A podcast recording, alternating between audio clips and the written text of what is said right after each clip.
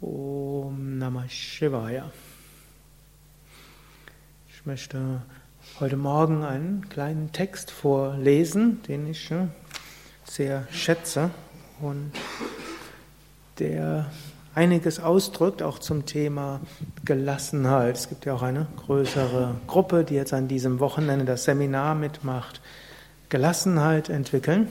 Und da gibt es einen Text von Kent Keith, das nennt sich Paradoxical Commandments. Ich übersetze es gerne als paradoxe Empfehlungen. Oder, und dieser konkrete Text kann man überschreiben als Liebe trotzdem. Menschen erscheinen manchmal unverschämt, unvernünftig und ich-bezogen. Liebe sie trotzdem. Wenn du gütig bist, werden dir manche vorwerfen, du hättest eigennützige Hintergedanken sei trotzdem gütig.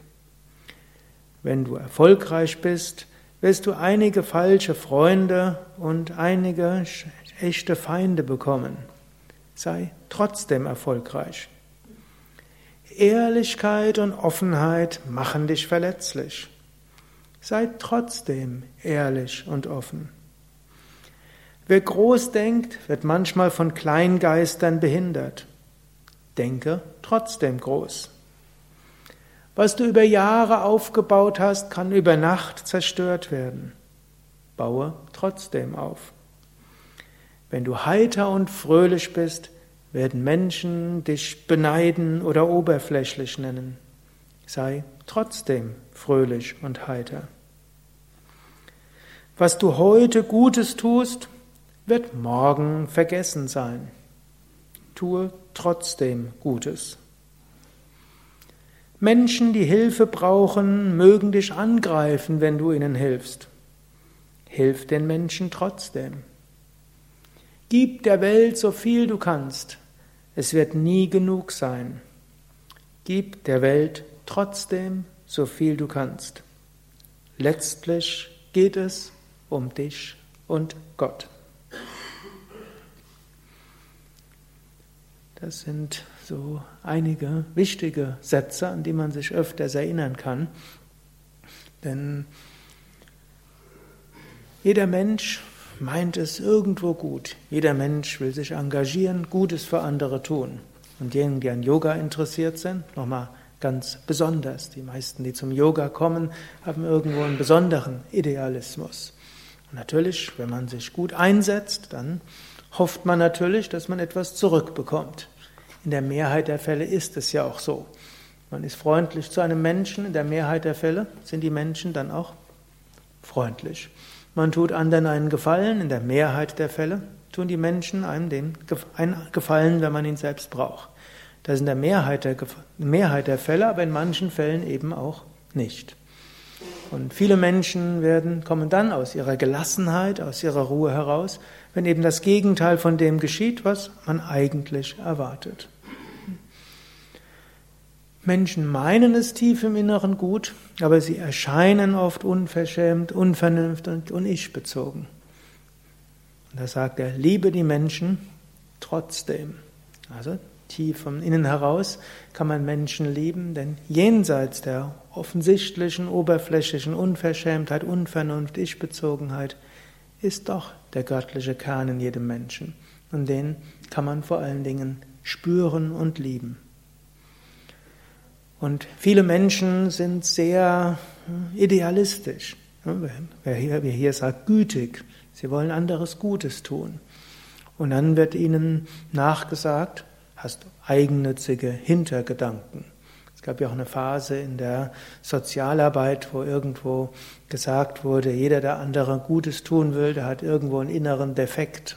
Und das ist irgendwas Helfersyndrom, können nicht mit sich selbst zurechtkommen und deshalb äh, kümmern sie sich um andere. Mag auch sein, dass das auch manchmal eine Rolle spielt, aber äh, irgendjemand hat mal gesagt, es ist egal, aus welchen Gründen man Gutes tut, es ist immer besser, Gutes zu tun, als Schlechtes zu tun. Und in den meisten Fällen Menschen, die Gutes tun, tun einfach Gutes, weil sie gütig sind und weil sie ihre innere Güte zum Ausdruck bringen wollen. Aber andere Menschen werfen ihnen dann vor. Und dann sagt man manchmal, Warum sollte ich mich so einsetzen, wenn ich nachher nur geschimpft werde? Ja, der Kent Keith sagt, sei trotzdem gütig. Es spielt jetzt keine große Rolle, ob die Leute dich anerkennen oder nicht anerkennen.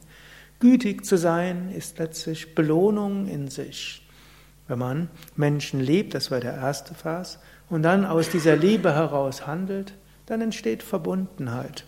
Letztlich ist jede Erfahrung von Liebe und jede Art von Verbindung auch eine Form von Gotteserfahrung. Sagt dann auch noch, Ehrlichkeit und Offenheit machen dich verletzlich. Wenn man offen ist, wenn man ehrlich ist, dann sagt man vielleicht Dinge, die andere nachher ausnutzen können. Dennoch, in der Mehrheit der Fälle ist es gut, offen und ehrlich zu sein. Es ist viel besser, offen und ehrlich zu sein und deshalb angegriffen zu werden, als irgendwas vorzugeben und zu lügen und nachher kommt es raus. Daher sei offen und ehrlich. Man muss es vielleicht auch nicht übertreiben im Sinne, es gibt Sachen, das ist die Privatsphäre, aber in der Mehrheit der Fälle ist es gut, offen und ehrlich zu sein. Die meisten Menschen schätzen einen dafür und ab und zu mal wird man dafür angegriffen und es wird ausgenutzt. Er sagt, sei trotzdem auch ehrlich und offen. Und so gibt es noch einige andere Verse. Es kann manchmal helfen, sich den Text öfter durchzulesen. Ihr findet ihn auch auf unseren Internetseiten. Da müsst ihr nur auf unser www.yoga-vidya.de hingehen und dann gebt ihr oben rechts ein trotzdem und dann findet ihr diesen Vers. Oder ihr könnt auch einfach in Google eingeben, trotzdem Yoga Vidya. Klingt zwar etwas komisch in der Zusammenstellung, aber ihr kommt dann auf diesen Text dort in unserem Blog. Gut, und für Teilnehmer des Seminars ist das auch nachher im Handout drauf. Harium Tatsat.